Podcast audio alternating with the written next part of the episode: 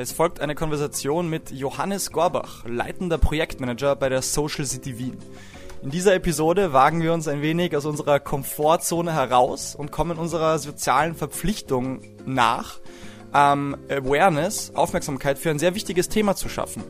Was ist die Social City Wien? Die Social City Wien ist eine Plattform für soziale Innovation. Es ist, äh, wir werden in der Episode sprechen, was genau die Social City ist. Und äh, Johannes wird das besser erklären können als ich. Aber es geht im weitesten Sinne darum, Projekte auf die Beine zu stellen, Leute miteinander zu vernetzen, soziales Engagement zu schaffen, Freiwilligenarbeit zu erleichtern, um am Ende des Tages unsere schöne Stadt Wien zu einem besseren Ort zu machen. In dieser Episode spezifisch reden wir über das Thema Einsamkeit. Wir leben in einer Welt, in der absurderweise, obwohl mehr Vernetzung herrscht als jemals zuvor, soziale Isolation ein wichtiges Thema ist. Ganz spezifisch reden wir dann auch über die Projekte, die die Social City verfolgt, um dieses Thema Einsamkeit einerseits vielleicht zu bekämpfen, andererseits Aufmerksamkeit zu schaffen und wie Sport im weitesten Sinne auch ein wichtiger Bestandteil dieser Mission werden kann. Ähm, wir hoffen, ihr genießt einmal dieses kleine Experiment, etwas komplett anderes in unserem Podcast unterzubringen. Und wir denken aber, es ist ein sehr wichtiges, sehr essentielles Thema, auf das hingewiesen gehört. In diesem Sinne, enjoy, stay healthy, stay connected and reworked. So, so sag nochmal irgendwas. Test. Ich freue mich auf den Podcast. sehr freut sich auf den Podcast. Schön, alles klar. Three, two, one, go. Johnny, Servus. Wie geht's Hallo. dir? Freut mich sehr, dir zu sein. Sehr gut. es ist auch wunderschön draußen. Der Frühling hat begonnen. Es hat 20 Grad. Die Leute sind einfach gut drauf. Ich hatte den Luxus, ich konnte her spazieren. Von nice. dem her habe ich die Sonne schon genossen und nice. habe mich gut darauf einstimmen können. Nice. Merkst du, ich meine, sind wir jetzt schon mitten in der Thematik Mental Health, aber merkst du, dass sobald es schöner wird, Leute einfach anders drauf sind. Ja, merkt ihr was? Ich merke es bei mir selber und ich merke es ja, bei anderen. Ja. das ist sicher.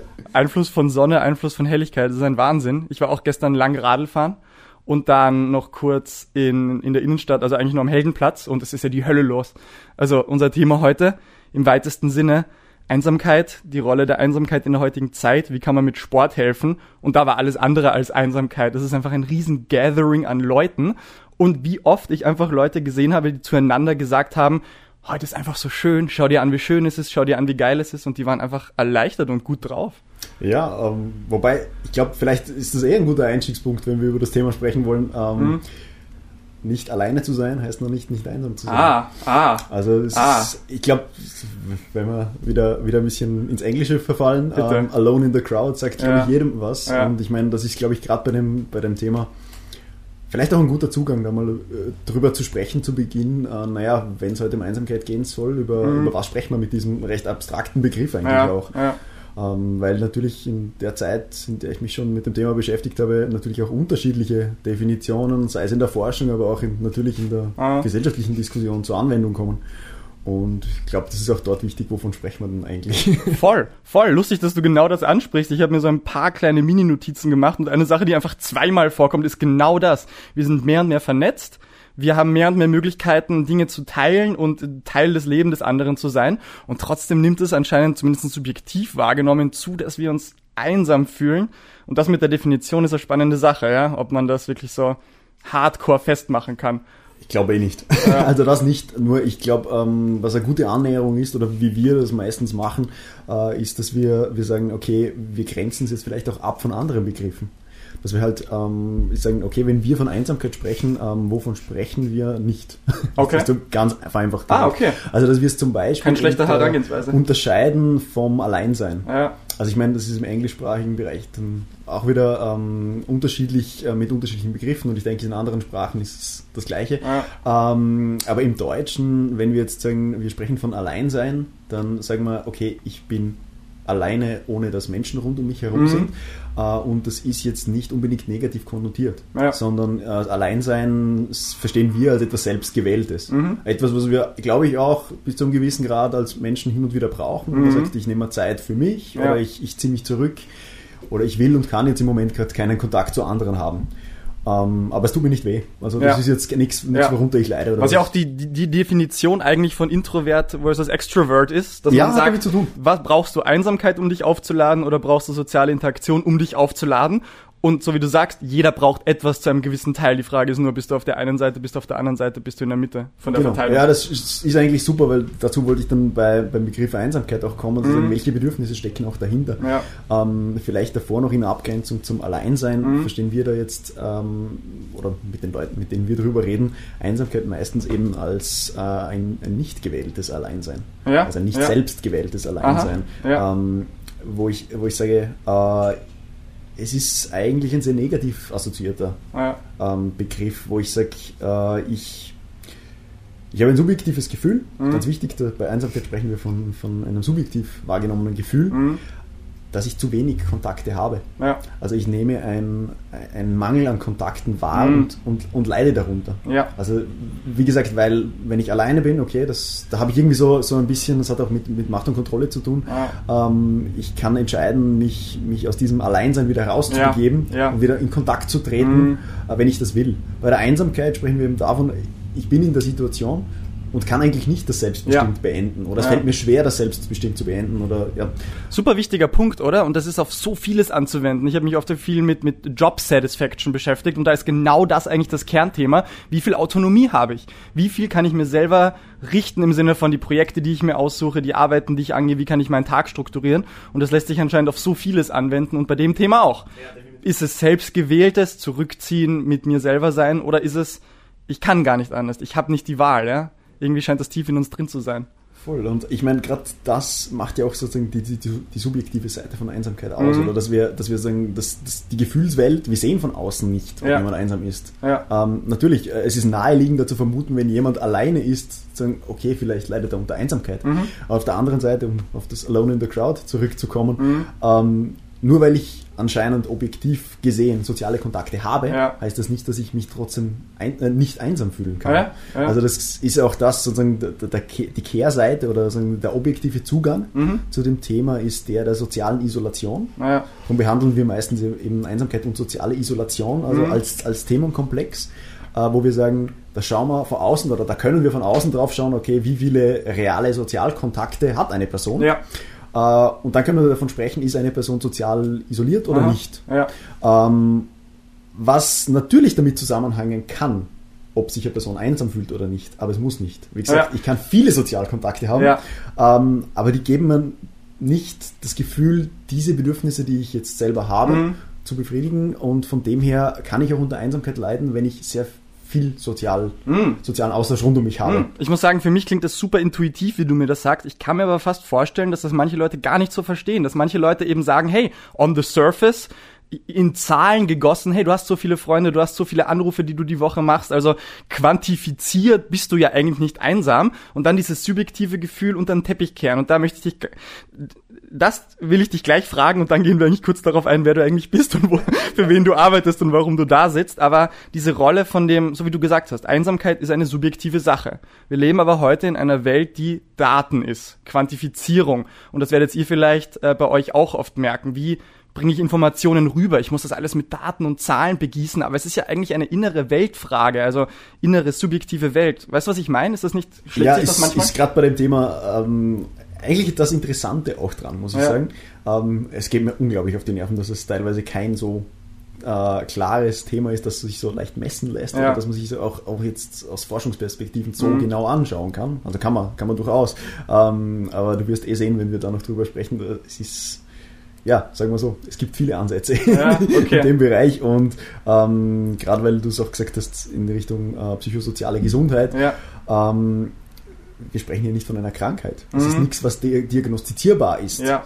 Ähm, auch wenn es viele, ähm, ich will jetzt nicht sagen pathologisieren, aber auch sozusagen die gesundheitlichen mhm. Implikationen ja. sehr stark betonen. Mhm. Ich mein, äh, ja. der, der Herr Spitzer, der Herr Dr. Spitzer aus, aus Deutschland hat, glaube ich, mehr als ein Buch zur Einsamkeit geschrieben mhm. und äh, spricht, also das war vor Covid, äh, von einer Epidemie der ja. Einsamkeit, ähm, weil er eben auch sieht als, ähm, ich glaube eben als, als Psychiater, ähm, dass, dass es riesige gesundheitliche Problematiken ja. verursacht oder mit denen zumindest ja. zusammenhängt, ja. wenn man unter Einsamkeit leidet.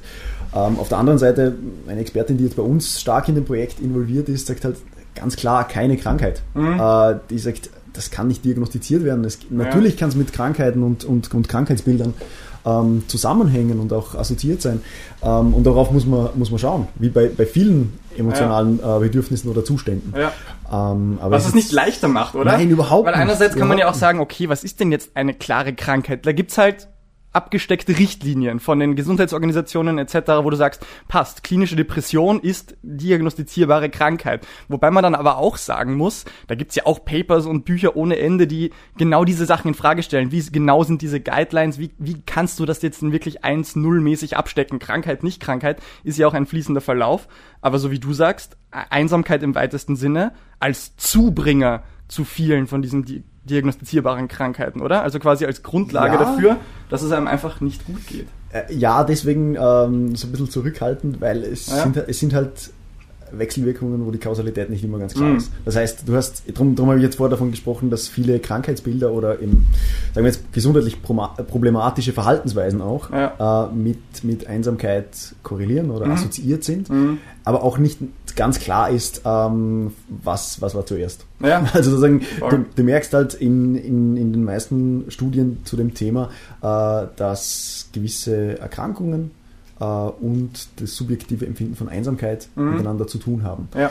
Es kann aber natürlich in beide Richtungen gehen. Ja. Das heißt, du kannst sagen, okay, weil ich unter dieser Krankheit leide, habe ich, sind meine sozialen Kontaktmöglichkeiten eingeschränkt. Ah. Und deswegen leide ich unter Einsamkeit. Ah, ja, ähm, Gerade bei psychischen Erkrankungen, oder kannst du ja vorstellen, bei vielen psychischen Erkrankungen, auch wegen dem Stigma oder der, der, der Scham, die damit äh, zusammenhängt, ja. oder einfach auch, weil ich jetzt persönlich in dieser Phase nicht die, die Fähigkeiten habe, wirklich auf Menschen zuzugehen oder Kontakte zu ertragen, ja. habe ich keine und leide auch darunter. Ja, oder auf der anderen Seite, so wie du eben gemeint hast, ich fühle mich einsam und deswegen entstehen zum Beispiel gesundheitlich problematische Verhaltensweisen. In welche Richtung fließt die Kausalität voll? Und da stelle ich es mir auch eigentlich fast schon unmöglich vor, also wenn wir kurz in die Welt der Wissenschaft gehen, es gibt ja epidemiologische Studien, wo du einfach nur sagst, okay, ich schaue mir die Bevölkerung an und schaue an, wie viele Leute haben A und was machen diese Leute noch in in Welt B. Also im Sinne von Leute, die psychische Erkrankungen haben, was haben die denn noch, wie einsam, nicht einsam sind die, wie auch immer man das quantifiziert. Und daraus kann man eben vielleicht Zusammenhänge ableiten, Korrelationen, aber nicht Kausalitäten. Was bedingt was? Dafür bräuchte man klinische Studien, also ähm, Randomized Controlled Trials, wo du wirklich zwei bis drei Gruppen hast, wo du sagst, Gruppe A denen entziehe ich die sozialen Kontakte, während ich Gruppe B sie nicht entziehe und dann habe ich noch die Placebo-Gruppe und das ist ja eigentlich nicht durchführbar. Ja, ist du auch kannst ein nicht sagen, ethisches Problem. Voll. Du kannst ja nicht sagen, ich habe eine Gruppe und die muss ich leider für sechs Monate jetzt komplett isolieren, lässt kein Ethics Board durchgehen. Wo man auch aber schon wieder sagen kann, das lässt ja auch schon tief einblicken, weil warum lässt, würde es ethisch nicht vertretbar sein? Weil wir alle zumindest innerlich davon ausgehen, dass es einfach wichtig ist. Also rein vom Thema Hausverstand her, ist es wichtig. Ja, ja du siehst es auch, also jetzt ohne das jetzt zu, zu sehr ins Feld zu führen, aber mhm. ich meine, Isolationshaft ist eine von, ja. von den, von den äh, schlimmsten Dingen, die, mhm. die äh, Menschen in Gefangenschaft antun kann. Ja. Äh, grenzt auch bis zu einem gewissen äh, Grad auch an Folter, ah. soweit ich weiß. Ah. Ähm, und also der Entzug von Kontakten ist ja. ja, der Hausverstand, unser Bauchgefühl sagt es uns eh. So, Wer bist du eigentlich? Dein Name ist äh, Johnny, beziehungsweise ich weiß nicht, wie äh, andere Leute dich sonst nennen, aber was ist eigentlich dein Background? Warum sitzt du da und warum reden wir über Einsamkeit? Naja, fangen wir vielleicht mal an. Also mein richtiger Name ist Johannes Gorbach. Hey. In Kurzform Johnny. äh, warum sitze ich hier? Äh, ich bin auf euren Podcast aufmerksam geworden durch einen gemeinsamen Freund, ähm, den ich eben vom Sport kenne. Mhm. Äh, habe jetzt sonst mit, mit eurem Sport, glaube ich, jetzt nicht sehr viel am Hut. Ich habe eh schon erwähnt, äh, alle drei Disziplinen, in denen bin ich nicht sehr gut. Ja, du. ähm, habe auch immer natürlich eine gewisse Bewunderung, aber auch trotzdem für gerade für diesen, für diesen Sport geha mhm. gehabt, weil man geht halt an die Leistungsgrenzen und das halt doch mhm. auf eine vielfältige Art und Weise, mhm. soweit ich das jetzt von außen beurteilen kann. Mhm. Ähm, warum das Thema Einsamkeit und warum ich glaube, dass das bei euch auch beim Podcast dazu passt. Ähm, ich ich äh, bin Mitarbeiter bei der Social City Wien. Mhm. Wir sind eine Plattform für gesellschaftliche Innovation und beschäftigen uns seit knapp 2018 mit dem Thema Einsamkeit und soziale Isolation. Kann dann gern noch darauf eingehen, warum, wie ist es zu uns gekommen, was machen wir dazu. Absolut. Ähm, aber so, was im Moment mein, mein Anliegen auch ist, und das hängt mit einem konkreten Projekt zusammen, über das wir noch sprechen werden, äh, ist auf das Thema aufmerksam zu machen, vielleicht in Gesellschaftsbereichen unter gewissen äh, Personengruppen, die vielleicht so aktiv oder bewusst noch nicht über das Thema nachgedacht haben. Mhm. Äh, weil ich eben glaube, es ist ein gesellschafts- und extrem zukunftsrelevantes Thema, das uns als, als Einzelpersonen, aber auch uns als, als Gesellschaft sehr stark äh, beschäftigt und beschäftigen wird. Mhm. Und äh, ich glaube, der Zugang äh, ist ein guter zu sagen, wo gibt es Dialog, Gesprächsformate oder eben öffentlichkeitswirksame mhm. ähm, Medien, wie eben ein Podcast, mhm. äh, wo man sagt, man kommt wieder mit dem Thema und, und den vielen Aspekten, die damit zu tun haben, an, an neue Leute ran mhm. und, und, bewegt da vielleicht eine gewisse Bewusstseinsbildung ja. oder eben zumindest regt zum, zum Gespräch und Nachdenken an. Würdest du sagen, dass das euer Hauptgrund ist, da Awareness schaffen, wie man sagt, oder setzt ihr dann schon auch wirklich tief im Feld im Sinne von Interventionen setzen und einzelnen Leuten helfen, Gruppen helfen? Äh, ja, ähm, ich würde jetzt mal sagen, beides bis zu einem gewissen Grad, mhm. aber ich, vielleicht erkläre ich ein bisschen, wie die Social City funktioniert und Bitte. arbeitet, weil dann wird das vielleicht klarer. Ja. Ähm, ich meine, der Begriff Plattform für gesellschaftliche Innovation ist ein, ein sehr breiter ja. ähm, und da, da, passt... Also das ist euer Subtitle, oder? Social genau. City Plattform für gesellschaftliche genau. Innovation. Ähm, wurde eben aus dem Grund äh, gegründet, dass man, dass viele Akteure, also lange lange vor meiner Zeit bei der Social mhm. City, ähm, dass sich äh, viele Akteurinnen und Akteurinnen in Wien gedacht haben, es braucht eine Plattform, wo unterschiedliche Gesellschaftsbereiche zusammenkommen können zu Themen, die eben nicht in einem Bereich ähm, bearbeitbar sind oder mhm. wo Lösungen eben genau in, an so Schnittstellen entstehen. Das war so der Grundgedanke. Und so die, die Richtungen, aus denen die Social City entwickelt wurden, waren eben so Stadtverwaltung, wobei, hm. muss klar dazu sagen, wir sind kein Teil der, der Stadt Wien. Okay. Also wir sind keine, keine öffentliche Einrichtung, wir sind privat und unabhängig. Ähm, aber das ist sozusagen wichtig zu sagen, die, die, die vielen Stakeholder in der Stadtverwaltung suchen natürlich auch nach Austausch ähm, zu bestimmten Themen mit der Privatwirtschaft, mhm. mit dem sozialen Sektor, ähm, im Gesundheitsbereich oder allgemein mit der Zivilgesellschaft. Mhm. Äh, und das war so der Grundgedanke, eine, eine Plattform zu gründen, wo sich eben Menschen zu gewissen Themen zusammenfinden können, dann auch äh, Fragestellungen, Problemstellungen, Ideen und Lösungen austauschen mhm. können, auch gemeinsam entwickeln können. Ja. Äh, und dementsprechend sind durch, durch diese Vernetzungsarbeit, die die Social City betreibt, viele, viele Projekte entstanden, wurden teilweise auch selber eben von uns initiiert und umgesetzt. Ähm, und sind allgemein einfach ein, eine Möglichkeit für, für Menschen in Wien und auch darüber hinaus, an ja. dem arbeiten wir auch sehr stark, ähm, zu Themen, die jetzt sozial relevant sind, sagen wir es vielleicht mal so, mhm. äh, zusammenkommen können. Okay, das klingt wirklich nach einem extrem breiten Feld, viel Stuff, den ihr macht. Wir werden dann beim Thema Einsamkeit das ein bisschen mehr eingrenzen, was genau da eigentlich abgeht. Nur zu Zwecken der Transparenz, wer steckt dann dahinter? Wenn du sagst, es ist eigentlich nicht öffentlich, ist es ja. dann spendenfinanziert? Gibt es da Philanthropen, die das... Äh, ist ein Finanzierungsmix auf jeden Fall. Mhm. Äh, de facto ist es so, dass die Social City als Plattform getragen wird von einer gemeinnützigen GmbH. Aha und von einem Verein. Okay. Je nach Projekt und ja. Konstellation arbeiten wir mit einer anderen Rechtsform, mhm. aber de facto sind das die zwei äh, Trägerstrukturen, kann man okay. sagen. Ähm, beides eben ist deklariert gemeinnützig, mhm. ähm, äh, somit nicht profitorientiert und unser Grund, unsere sagen wir so, unser ähm, Daseinszweck? Ja, nein, äh, sozusagen, ich würde sagen, so unsere Grundlagenarbeit, wenn man so nennen ah, kann, ah, okay, also ja. das, das, die fortlaufende Tätigkeit des Vernetzens, des Zusammenführens und so weiter, mhm. ähm, wird durch, durch private Hauptsponsoren okay. ähm, finanziert. Ja. Äh, und dann sehr stark in, im Projektbereich sind wir halt auch projektfinanziert. Mhm. Sprich, wir erhalten dort Förderungen für bestimmte ja. Projekte ähm, von der Stadt Wien, von unterschiedlichen Abteilungen, von der Bundesebene und ja. natürlich äh, machen wir auch bei, bei Projektcalls auf EU-Ebene mit.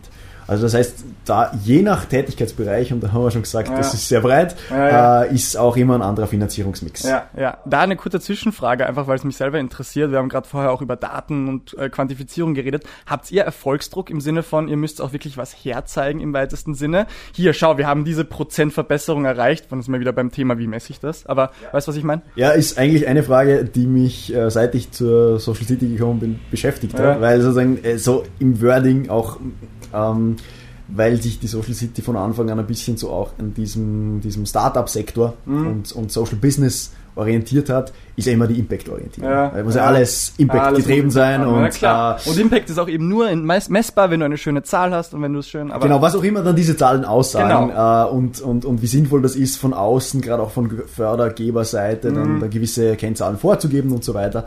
Ähm, äh, ich würde wieder sagen, da hängt es ganz darauf, äh, davon ab, in welchem Tätigkeitsbereich äh, wir uns das anschauen. Mhm. Äh, sprich, unser Glück, muss ich sagen, ähm, soweit ich das jetzt über die Geschäftsführung mitbekomme, äh, ist, dass wir so diese Grundtätigkeit, die ich gesagt habe, äh, nicht, nicht so rechenschaftspflichtig sind gegenüber den privaten Sponsoren, die mhm. das finanzieren, sondern ja. die wollen wissen, was geht ab. Ja. Das heißt, die werden darüber informiert. Ja. Die wollen äh, bis zu einem gewissen Grad natürlich auch wissen, was passiert mit unserem Geld. Ja, klar. Aber de facto unterstützen sie diese Idee. Also eher qualitativ als quantitativ in dem Sinne, wenn genau. die das Gefühl haben, hey, da ist was Cooles am Werk. Genau. Äh, das ist, und ich, ich habe mir inzwischen auch ähm, so, so Evaluationskonzepte dazu auch angeschaut. Das ist sehr stark getrieben von dieser eigentlich hauptsächlich persönlichen Kommunikation. Mhm. Das heißt, was, weil es, die Social City ist ja nicht nur, ihr habt Geld, ihr habt einen Auftrag, bitte macht's was, sondern ja. die Personen, die sich da einbringen, ja. äh, mit persönlichen Ressourcen, mit, mit monetären Ressourcen, mit ihrem Netzwerk, äh, die partizipieren ja auch selber dran. Mhm. Also die Social City stellt als Plattform äh, einfach einen Bearbeitungsraum zur Verfügung, mhm. auch gewisse Expertisen natürlich, mhm. aber führt auch Leute zueinander, die sich da unterschiedlich einbringen. Mhm. Das heißt, auch bei den Personen, gerade auch bei den privaten äh, Sponsoren, äh, sind auch Leute dabei, die selber sich sozial engagieren wollen, okay. wie auch immer das ausschaut. Ja. Ähm, und, und, von dem her ist es sehr stark davon getrieben, äh, mit diesen Personen in Austausch zu ja. sein. Ja. Was passiert, was sind im Moment aktuelle und relevante Themen, was kann man dazu machen äh, und wer kann sich wie einbringen. Und das eine Mal kann das eben sein, ich bringe Expertise ein. Wir haben auch, äh, also getragen wird die, die Social City da inhaltlich von einem Beiratssystem und eben den UnterstützerInnenbeirat, mhm. wo sehr, ähm, wo halt hauptsächlich Ressourcen zur Verfügung gestellt werden, wie ja. es kann Raum sein, es kann, kann Geld sein, es kann Expertise sein. Mhm. Wobei da gibt es dann den ExpertInnenbeirat, ähm, wo eben namhafte Expertinnen und Experten dabei sind und eben zu den Themen auch ihre äh, ja. ihre Erfahrungen und so weiter einbringen. Und dann gibt es den Partnerinnenbeirat, mhm. ähm, wo wir halt mit anderen Organisationen, äh, mit Stadtverwaltungsabteilungen und mit Firmen zusammenarbeiten, ja. Ja. um eben dann konkrete Projekte umzusetzen. Na, coole Sache. Ähm, ohne jetzt, dass du Namen nennst, logischerweise. Aber sind da auch teilweise einfach ähm, wohlbetuchte Menschen dahinter, die einfach sagen, hey, ich will einen Impact äh, hinterlassen, weil ich manchmal in der heutigen Zeit Probleme damit habe, dass gefühlt die Mehrheit der Leute das Gefühl hat, wenn Leute reich sind, dann sind das ähm, ethisch verkommene Menschen, die eigentlich nur auf ihren Profit schauen, der klassische Kapitalist, der einfach nur sagt, mehr Geld, mehr Geld. Und ich komme nach und nach drauf, das stimmt nicht so ganz. Oft sind die Leute mit richtig viel Geld auch die, die richtig viel bewegen wollen. Also, ähm, wie gesagt, keine Namen jetzt zu nennen, aber äh, wie ist es? Uh, ja, bei uns ist es sicher, bei uns findet sicher beides Platz. Also okay. ich finde da einen, einen ähm, einen Spruch, der einer unserer Geschäftsführer immer wieder auch äh, zum Besten gibt, ist so, leiste auch du einen Beitrag zu, ja. zur Stadt, zu deiner Stadt. Ja. Und das ist so der Gedanke der Social City, ja, dass man sagt, ähm, Wien ist eine super Stadt. Mhm. Es gibt wahnsinnig viele tolle soziale Angebote, mhm. vielleicht zum Verständnis von sozial später noch. Aber es gibt sehr viele soziale Angebote in Wien von der Stadt, von, von ähm, gemeinnützigen Organisationen, aber auch Wien ist auch Wirtschaftsstandort. Mhm. Das heißt, es gibt auch viele ähm, Firmen, die davon profitieren, ja. was hier in der Stadt passiert ähm, und die auch einen Beitrag dazu leisten wollen. Und das kann eben dann okay. ein, ein, ein, Unternehmer sein, der sagt, hey, ich möchte eigentlich auch, dass, dass, dass es weiter ein cooles Leben in mhm. der Stadt gibt, wo meine, wo meine Mitarbeiterinnen und Mitarbeiter aus aller Welt hier ja, arbeiten. Ähm, das, das kann wirklich eine Firma sein, die, die, die als, als Firma da ja. unterstützt. Okay. Oder eben, wie du sagst, eine Person, die sagt, äh, ich, ich stelle mich selber, mein Wissen oder eben mein Kapital zur Verfügung, mhm. äh, um da was aufzubauen. Also es ist sicher beides und ich meine, die Diskussion, die du angesprochen hast mit, ähm, sind, sind, alle, sind alle reiche Leute ähm, sehr auf sich bezogen mhm. und äh, interessieren eigentlich nicht, was so ja. im, im, Gemeinwesen oder im Sozialleben passiert.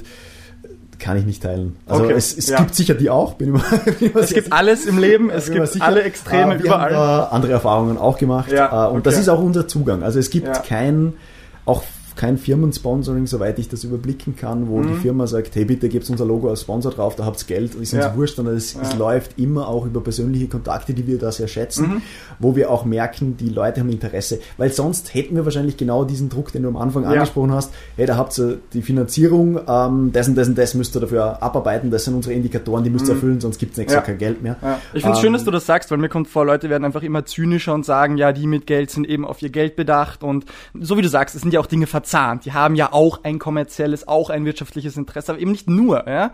Oft sind es auch einfach nur, hey, ich will was in meiner Stadt bewegen und wir leben halt irgendwie auch in einer Gesellschaft, wo wir uns alle mehr und mehr die Rechte nehmen wollen, die wir alle haben, ohne auch nur annähernd auf die Verpflichtungen zu schauen, die vielleicht damit einhergehen sollten, wie auch immer. Ja, ja und ich glaube, dieses Verantwortungsbewusstsein, das du da ansprichst, dafür soll die Social City auch am Platz ja. sein, dass sich eben Leute auch äh, sagen können, ja, ich will eigentlich was beitragen mhm. zur, zur Allgemeinheit und das vielleicht auch vom Verständnis von sozial dass wir dort eigentlich ein, ein sehr breites Verständnis haben von Sozialleben. Mhm. Also ich meine jetzt nicht nur, weil jetzt also im wie sage ich es, im Alltags, in der Alltagssprache ist für viele der Sozialbereich halt, ja, da hilft man armen Menschen, um das äh, überspitzt zu sagen. Aber da geht es ja nicht um mich, weil ich meine, ich brauche ja keine Hilfe, ich brauche ja keine Sozialhilfe. Ja. Und ich finde es auch, kann man auch sehr stark in Frage stellen, warum jetzt die Mindestsicherung in Österreich wieder Sozialhilfe heißt. Aha warum das politisch so beschlossen Ach, das wurde. Mitbekommen.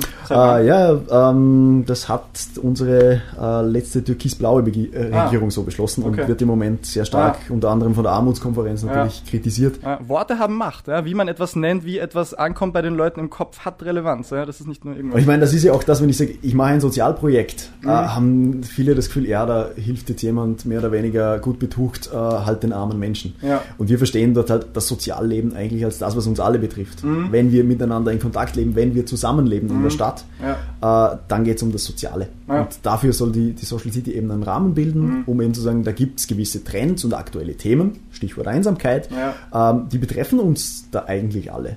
Mehr oder weniger. Und die betreffen viele unterschiedliche Gesellschaftsbereiche bei uns, sei es eben der Unternehmer, der sagt, hey, Einsamkeit ist ein Thema bei uns in der Arbeitswelt sei es die Stadtverwaltung, die sagt, hey, wir haben Riesenprobleme in, in der Sozialstruktur mit, mit der Überalterung und da ist Einsamkeit ein, ein Riesenthema.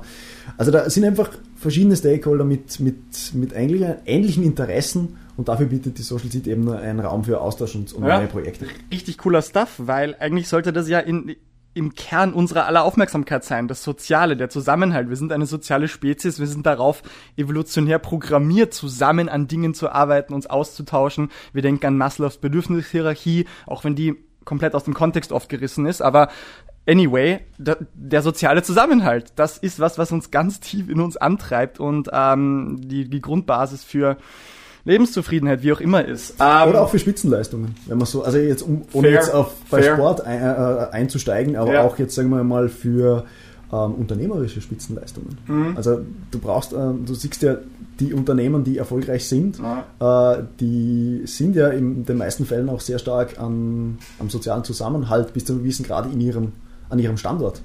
Klar, ja. hat durch Globalisierung dort äh, auch andere mhm. andere Auswirkungen. Mhm. Aber äh, de facto bei denen, die sagen, hey, wir sind ein, ein österreichisches, ein Wiener Unternehmen mit klar auch internationalen Bezügen, mhm. äh, die haben ja auch Interesse daran, dass, dass das Sozialleben hier funktioniert. Ja, ja, auf so vielen Ebenen.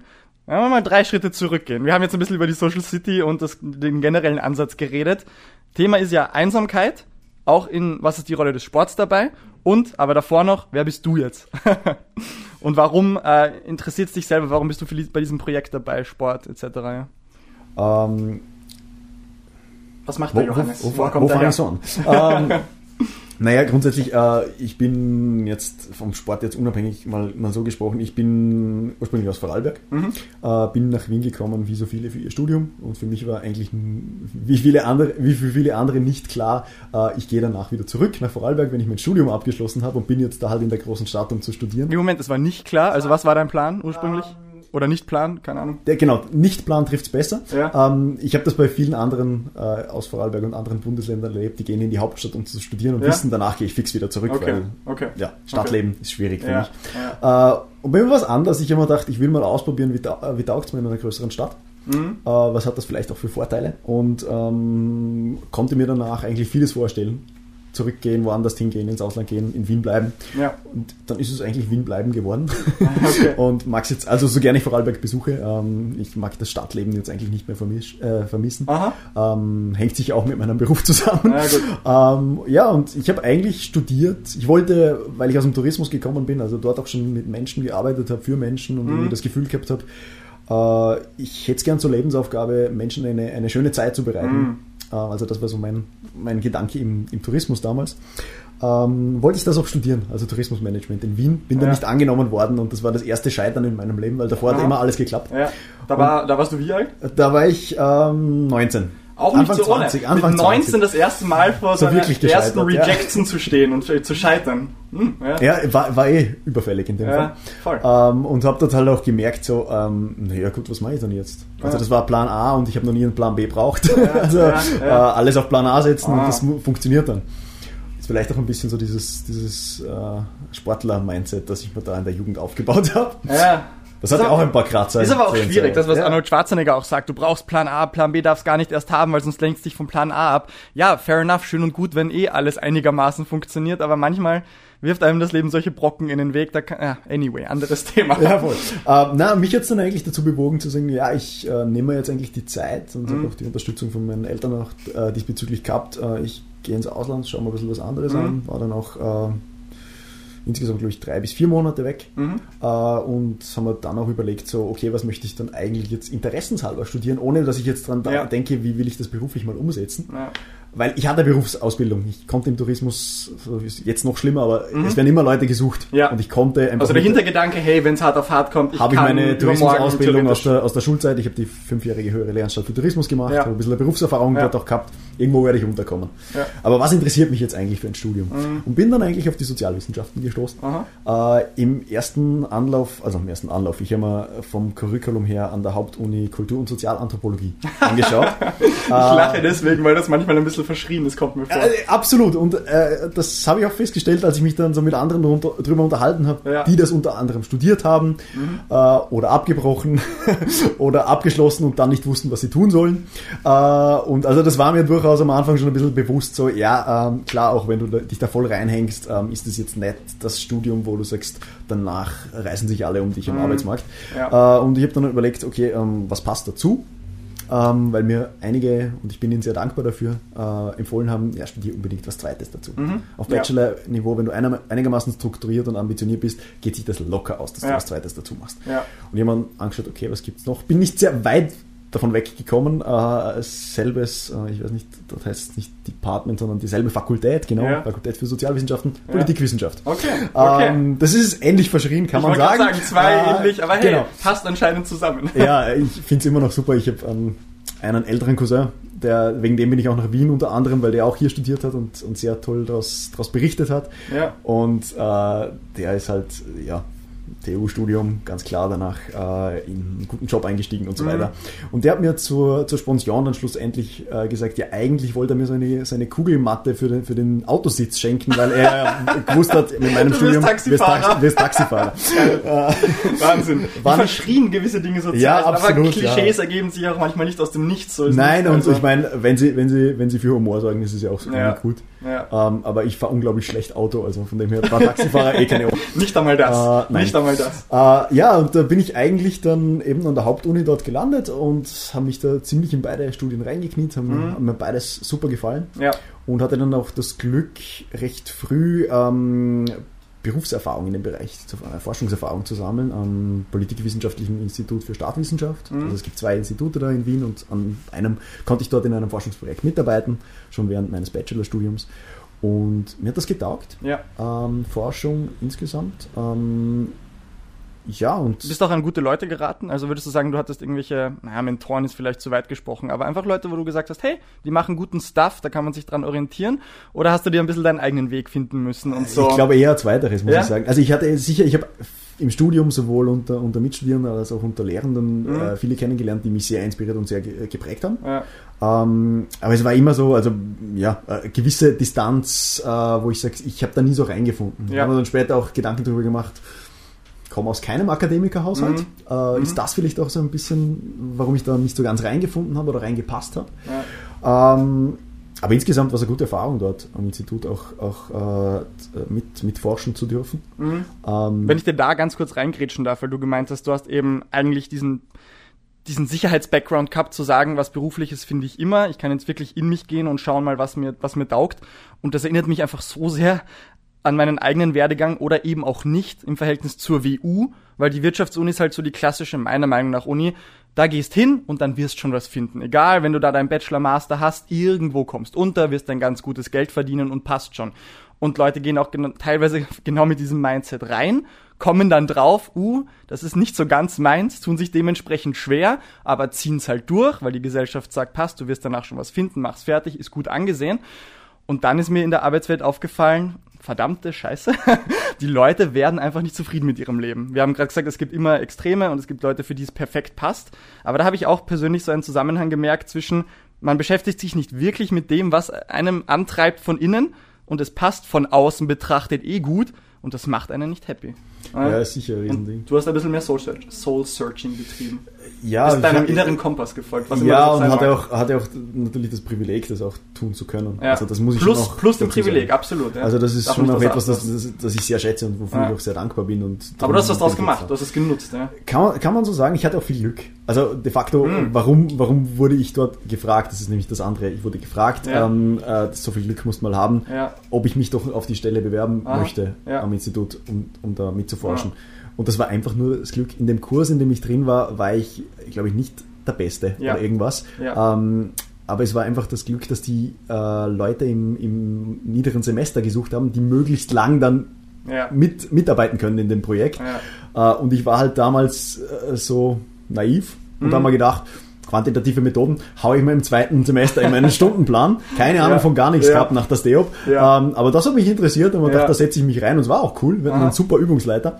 Und der hat eben mich und noch zwei andere ähm, für diese Stelle empfohlen, weil er gesagt hat, die sind erst im zweiten Semester, die haben Zeit, in einem Projekt mitzuarbeiten und haben sich jetzt nicht ganz so blöd angestellt in dem Kurs. Mhm. Ich schwöre dir, die Rolle von Zufall und Glück, ich ja. habe damals auf der WU meine Masterarbeit drüber geschrieben, eigentlich war die Aufgabe, find heraus, was die besten ähm, Entrepreneure der Welt und die Superstars dieser Welt, wenn es auch von mir aus Musik etc. ist, was haben die gemeinsam? Und genau mit der Mission bin ich reingegangen. Und was war am Ende vom Tag nach mehreren Monaten Research mein Outcome? Glück und Zufall. die, der ganze Korpus der Wissenschaft sagt dir, wir haben keinen fucking Plan, was Erfolg ausmacht. Wir wissen, dass Glück und Zufall eine so zentrale Rolle spielen und there we go. Auch ja, so war das wieder dabei. plus halt, plus halt dann die harte Arbeit obendrauf. Ja? Ja, hat sicher auch damit zu tun, ja. Aber ich, ich sehe das auch immer mehr. So, ich unterhalte mich viel mit, mit Leuten genau über das. Mhm. Ähm, ich muss sagen, teilweise hart arbeiten zu können, ist auch auf vielerlei äh, Ebenen Glück und Zufall geschuldet. Aha. Also ich meine, seien es, was auch immer ich äh, jetzt vererbt bekommen habe mhm. an an kognitiven Fähigkeiten, ja. äh, sei es an, an, Sozialisation, wo ich einfach die Möglichkeit gehabt habe, äh, gewisse Kompetenzen und Fähigkeiten zu entwickeln, ähm, weil ich eben nicht zum Beispiel in meiner Jugend äh, mein Geld selber verdienen musste, weil mir halt meine Eltern dort, ja. dort äh, viel Unterstützung zukommen haben lassen. Weil die halt gesagt haben, für ja. sie, sie konnten das nicht in ihrer Jugend, ihnen Aha. ist es wichtig, äh, dass ich mich auf meine, meine Schullaufbahn konzentrieren kann. Mhm. Ja. Das können wir eigentlich gleich zwischendurch einschieben, bevor du dann den Connex machst von deinem Bachelorstudium dann zur Social City. Aber dein eigener persönlicher, privater oder sportlicher Background und hat vielleicht der Sport, den du machst und das Mindset, was du angesprochen hast, spielt das da vielleicht schon dann auch mit rein? Also kann durchaus sein. Also ich bin ich, so lustig. Ich habe heute nochmal kurz euren erst, eure erste Podcast-Folge angehört ui. und, und habe mich da selber ein bisschen wiedergefunden. Äh, und zwar, ähm, ja, ich war mit, mit, mit 12, 13 auch ein wahnsinnig unsportlich und dickes Kind. Ja, sehr gut. ähm, und, Entschuldigung. Alles gut. Ähm, das passiert dem Alex die ganze Zeit. Das ist okay, das ist erlaubt bei uns. Ja, und habe dann halt irgendwann festgestellt, dass vielleicht Computerspielen nicht das einzige Hobby bleiben sollte. Äh, beziehungsweise meine Eltern haben das auch festgestellt und ähm, haben mich dann aber auch unterstützt, da sportliche, sportlich was auszuprobieren. Ja. Und unterstützt oder im Arsch getreten? Arsch getreten wäre zu viel. Also mhm. ich würde sagen, schon unterstützt. Also ja. so immer wieder so, hey, magst nicht was tun, magst nicht was ausprobieren und so weiter. Was interessiert dich auch? Weil ja. ich glaube, das war das Wichtige, ah. äh, zu sagen, was interessiert dich, weil ähm, ich weiß nicht, wie du aufgewachsen bist, aber wenn du halt in einer kleineren Gemeinde so eher ländlich aufwächst, mhm. wobei ich habe inzwischen gelernt, es gibt durchaus schlimmere in, in Österreich als die, wo ich herkomme. Okay. Ähm, aber für mich war es halt damals ein bisschen schwierig, weil ich meine, dort gibt es halt Fußball.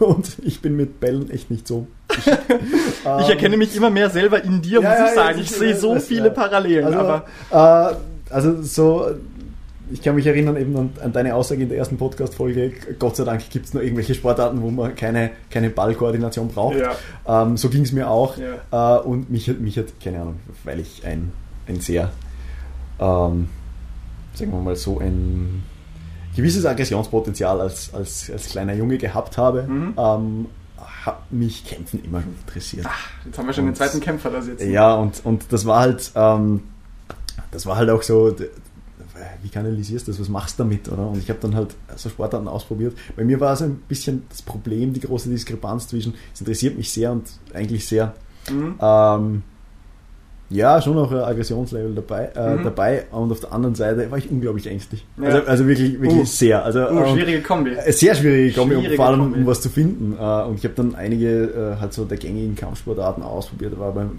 kurz beim Judo, habe Karate probiert, habe Aikido probiert. Mhm und habe nirgendwo so wirklich Feuer gefangen, um dabei zu bleiben. Und das hat sich dann geändert, als ich durch Zufall, sind wir wieder beim Zufall, ähm, Kung Fu entdeckt habe. Ähm, für die, die sich da ein bisschen weiter auskennen und sagen, ja, Kung Fu heißt genau gar nichts, weil da gibt es so viele Stile. Und okay. es, okay. der Stil, den ich da gefunden habe, war ähm, Tao Kung Fu. Mhm. Und das basiert sehr stark auf, auf Wing Chun, äh, einem ich glaube, südchinesischen Kung-Fu-Stil, bitte mich nicht drauf festnageln, äh, wurde, wurde von, von dem Trainer dort sehr stark auch in, vom, vom Tai Chi beeinflusst, also sehr sanfte Bewegungen auch drinnen, aber klares Ziel war dort die Selbstverteidigung. Sprich, ja. es gab keine Turniere und ich musste keine ah. Angst haben, dass ich irgendwo ah. mal okay. auf ein Turnier fahren muss und ah. das hat mir taugt und da habe ich angefangen. Ja. Bin dann recht rein, reingekippt, habe das also eben mit zwölf begonnen und bis eben Abreise zum Studium auch dort betrieben. Mhm. Ist dann noch ein zweites dazukommen, was sehr spannend war, weil Sport, Kampfsport sozusagen sich messen, äh, war ein Tabu am Anfang, als ich das begonnen habe. Mhm. Für dich persönlich? Für mich also persönlich. einfach so persönlich. Competition, äh, ja, viel Vergleich, zu, Viel zu viel Angst, ja. das kann ich nicht, ja. schaffe ich nicht, ja. Selbstvertrauen hat nicht gepasst. War der Nummer eins Grund übrigens, warum ich beim Triathlon geblieben bin, weil da startest mit 200, 300 anderen Leuten, wer schaut schon auf dich? kein genau. Problem, kein Vergleich. Also, ja, ist im Kampfsport ein bisschen schwieriger. Ja. da stehst du mehr im Rampenlicht. Ein bisschen vielleicht. Ja, ja und ähm, über, über das Training im, im Kung Fu habe ich dann eigentlich auch so ein bisschen mein, mein Selbstbewusstsein, mein Selbstvertrauen auch aufgebaut, dass ich gesagt habe, beim gleichen Trainer, der eben ähm, dann auch Brazilian Jiu-Jitsu mhm. ge, äh, gelernt und gemacht und unterrichtet hat, ja. habe ich gesagt, ja, da sind die ganzen coolen Kids auch dabei irgendwie, die, die kämpfen, die fahren auf Turniere, ähm, da möchte ich auch mitmachen. Mhm und habe dann das auch eine Zeit lang dort mitgemacht, habe dann noch die ersten Turniere gemacht mhm. und ähm, habe mich dort auch vom Mindset her weiterentwickelt, weil warum ich eigentlich mehr Silber als Goldmedaillen habe, ist hauptsächlich, weil ich es zu sehr wollte und ja. also zu verbissen ah. war und okay. Okay. Äh, ja.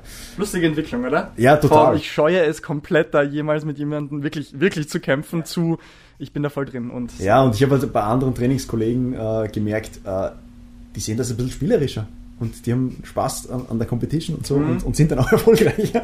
Und bei mir ja. war das immer so, na, da geht es jetzt um Leben ja. und Tod. Also ist jetzt übertrieben gesagt, aber so das war so ein bisschen das Mindset, ich muss jetzt unbedingt da, wenn ich antrete und so weiter ja, das ist so mein Werdegang gewesen eigentlich in die Richtung okay. Kampfsportwelt. Ja. Hat mich sehr geprägt in meiner Jugend. Ja. Ähm, ist wirklich ein, ein, großer Teil meiner Identität auch geworden. Und bis heute hinein. Und bis heute hinein, Du ja. trainierst noch immer. Ich trainiere noch immer jetzt in Wien in, in neuen Formen, habe dann auch ein äh, bisschen zwangspausiert durch, ja. durch Verletzungen. Mhm. Äh, habe jetzt da eben bei unserem gemeinsamen Bekannten äh, einen guten Trainer und ein gutes Trainingsumfeld gefunden, ja. äh, in dem ich auch äh, das anknüpfen kann, was ich früher gelernt habe. Ja und das auch ausbauen und ja.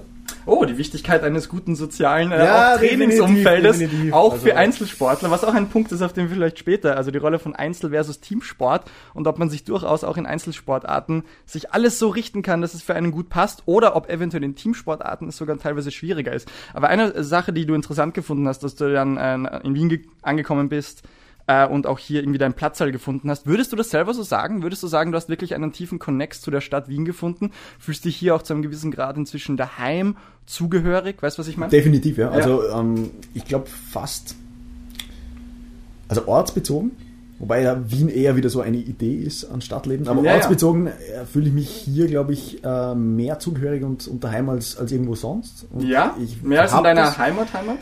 Ja, bis zum gewissen Grad schon, weil das eine ist halt, dort bist reingeboren und sozialisiert und, und das hier ist halt wirklich das Selbstgewählte. Ja. Also ich meine, wenn ich, wenn man Wien nicht taugen würde, hätte ich jetzt mhm. auch die Möglichkeit und die Freiheit, wieder woanders hinzugehen.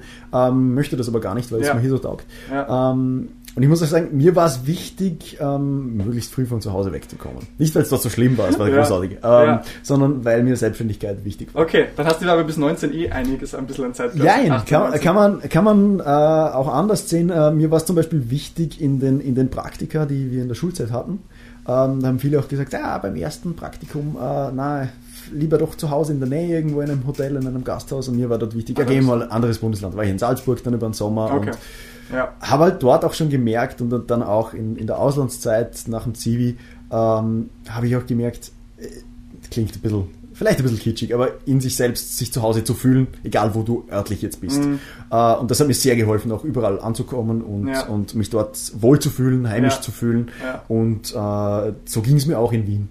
Und das hat natürlich mit auch den, mit den sozialen Kontakten hast du, zu tun. Hast du schnell Anknüpfungspunkte gefunden, weil wir auch gerade vorher Introvert, Extrovert angesprochen haben. Wo würdest du dich auf dem Spektrum einordnen?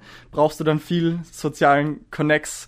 Bist du dann auch doch auch gern alleine oder wo würdest du dich eher hin, hingeben? Sagen wir mal so, ich glaube, ich habe gelernt, äh, dass es sich lohnt, mir selber in den Arsch zu treten, dass ich ein bisschen extrovertierter bin. Ah. Aber so vom, vom, von der Grundhaltung her bin ich eher, ja. eher introvertiert. Okay. Ähm, ja, ich, ich sage, es kommt auf den sozialen Kontext an. Mhm. Also ich bin jetzt keiner, der sich überall in den Mittelpunkt stehen, ja. äh, stellen muss ja. ähm, oder ja. will. Äh, Im Gegenteil, ich halte mich gerne im Hintergrund. Ähm, aber wenn ich sage, da passt jetzt gut und das ist auch, also ich, ich habe auch gelernt, ich muss mich nicht scheuen, äh, was zu sagen, wenn ich was zu sagen ja. habe. Ja. Ähm, das sind alles wirklich Fähigkeiten, die man auch erlernen kann, weil du sagst, ich bin, glaube ich, auch selber auf der introvertierten Seite und habe auch irgendwann gemerkt, es ist eine gute Fähigkeit, sich hin und wieder mal in den Arsch zu treten und zu sagen, man hat aber die Social Skills, dass wenn es sein muss oder soll, dass man dann auch gut interagieren kann und dann aber auch auf sein Bauchgefühl zu hören, wo kann ich Dinge sagen, wo soll ich mich zurücknehmen, ähm, wie gehe ich das Ganze an? Also es sind ja auch wirklich Fähigkeiten, die man sich ja, da lernt und so. Und ich meine, das ist auch, ich meine, das Komfortzonenmodell kann man sehen, wie man will, mhm. aber gerade beim Sozialleben, ich, ich habe es halt so erfahren, dass ich sehr viel mich weiterentwickeln konnte, konnte und dazugelernt habe, ja. wenn ich auch gesagt habe, ja, jetzt probiere ich mal vielleicht auch das. Jetzt zeige ich vielleicht mal im Hörsaal mit den 200 ja. Leuten auf und sage, ja. was ich dazu meine und so weiter. Und das bringt einen weiter. Es muss nicht immer sein und es muss vor allem nicht um seiner selbst willen sein, wie man das bei manchen äh, Studienkollegen vielleicht auch mitbekommen hat. Also ich muss immer was dazu sagen, weil ich höre mich gern reden. Eine, ein, äh ja, eine Slackline-Übung da am, am, auf genau. Messers Schneide zwischen, ich sag genau. was, was wichtig ist, weil es mich interessiert ja. und ich muss mich selber in, ins Rampenlicht stellen. Ist mir selber aufgefallen. Während dem Bachelorstudium so oft habe ich mir gedacht, ich würde jetzt gern diese Frage stellen oder das hinterfragen oder zumindest die Meinung des Experten, des Professors da wissen. Aber nein, da sind jetzt 200, 300 andere Hanseln und das war jetzt, ich würde jetzt in meinem zweiten Master, würde ich sagen, bin ich in der Lage, wenn mich wirklich was interessiert, auch immer die Frage zu stellen und den, die Interaktion zu suchen. Das war, ich habe da vier, fünf Jahre gebraucht, ja. das zu lernen. Äh, ich habe das immer noch teilweise. Ja. Also jetzt auch im Arbeitskontext, wo ich mir denke, so ähm, gerade wenn ich in neuen Runden dabei sind und irgendwie interessant, ich ich würde da gern zuerst ein bisschen Gefühl für die, für die Gruppe und für die Akteure und Akteurinnen drin haben, ah. weil ich mir sage, wann passt es gut, dass ich da einsteige und wie ah. ich einsteige ah. ähm, und wann vielleicht nicht. Also da bin ich immer noch eher so abwarten, beobachten, zurückhalten und dann. Ganz agieren. viel Spür, ganz und da ja, nichts außer Lebenserfahrung und einfach Dinge tun, ja, nicht tun. Andere ja. sind da vielleicht ein bisschen mutiger und das ist halt sehr individuell. Äh, was ich noch ansprechen wollte, weil ich meine, das ist introvertiert, extrovertiert, weil es mir immer wichtig war und das ist nach wie vor ähm, zu sagen, ich brauche auch Zeit für mich. Also mhm. dieses Allein sein, über das wir schon kurz gesprochen haben, äh, das suche ich mir schon auch ganz gezielt, wo ich sage, äh, ich kann nicht immer in, in, Kontakt mit anderen Menschen sein, ich brauche Zeit für mich. Ja. Und ich kann es auch, ich kann auch gut allein sein. Also mhm. Also ich habe das, äh, nach meiner Matura war ich drei Monate in Italien mhm. äh, und habe dort in einer Jugendherberge gearbeitet und gewohnt. Ähm, und da waren, das ist mitten in einem wunderschönen Nationalpark in den Dolomiten. Ja. Und da war nicht viel los. Ah. Also da hatten wir teilweise, klar, bis an die 200 Gäste, das war viel. Mhm. Aber teilweise war ich dann halt dort eine Woche alleine. Ja. da war niemand. Wie? Alleine, alleine? Alleine, alleine. Also wow. es ist wirklich so, äh, und das war schon cool. Ja. Also da habe ich auch, da war ich das erste Mal so mit Alleinsein auch konfrontiert und das ja. war ja auch selbst gewählt, klar. Ja, ja. Aber nicht jeden Abend das gedacht, so, gewählt, setze ich da alleine. Vor allem, du hattest kaum Internetempfang, du hattest eine, ein, ein Festnetztelefon. Ja.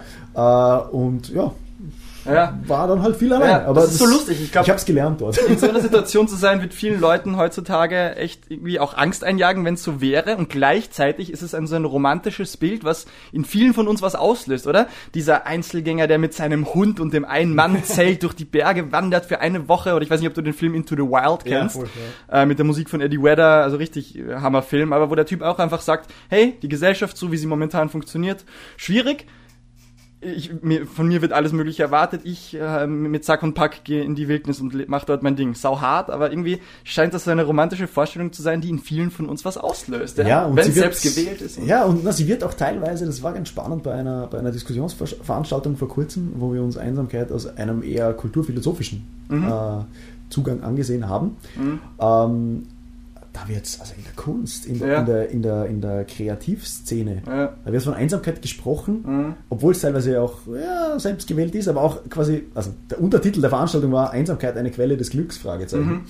Ähm, und das kann es sein. Aber es ist nichts, also war in dieser Diskussion kam das ein bisschen klarer hervor. Mhm. Ähm, wir reden trotzdem von Einsamkeit. Da geht es um Leiden.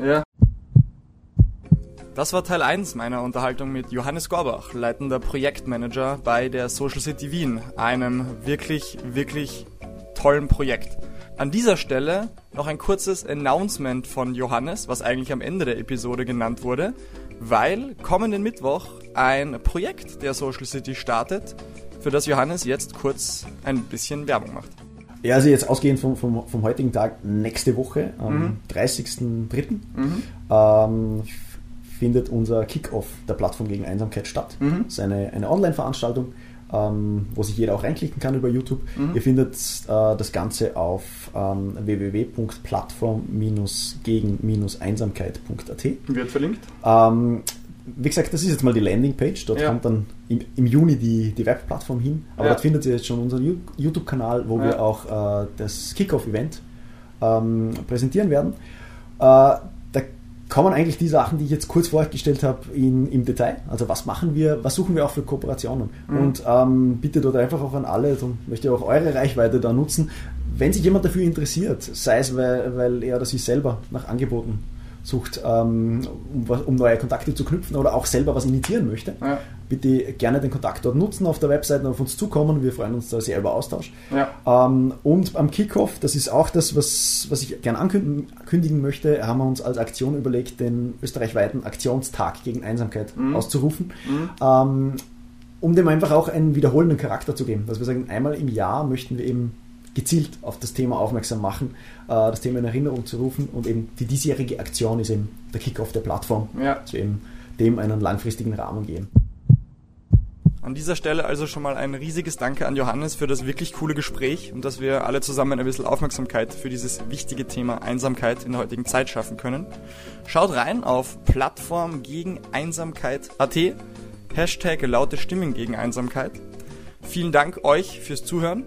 Ich hoffe, ihr seid bei Teil 2 dabei, wenn wir ein bisschen weiter über Johannes Werdegang und mehr Background und vor allem Projekte der Social City reden. Die Relevanz von Einsamkeit in der heutigen Zeit, Vor- wie Nachteile und was wir alle auch in Verbindung mit Sport tun können, um ein wenig zu helfen. Danke euch, stay healthy, stay connected and reworked.